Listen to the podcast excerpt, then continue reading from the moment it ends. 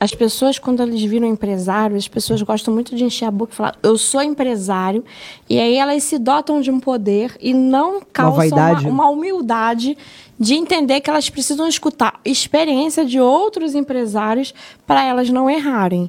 E essa coisa que a gente está falando aqui de estratégia de malha metropolitana, aluguel de pop, é uma coisa que quase todo provedor tem a vaidade de falar, eu não preciso escutar esse assunto. Não tocam nesse assunto. Não. Eles não, não- esse assunto aí, Alan, tá dominado. Não, Eles isso aí é soberba. né? Tocam nesse assunto e Isso gastam é- rios de dinheiro isso com é isso A desnecessariamente. mola mestre de expansão de, de um provedor. Provador.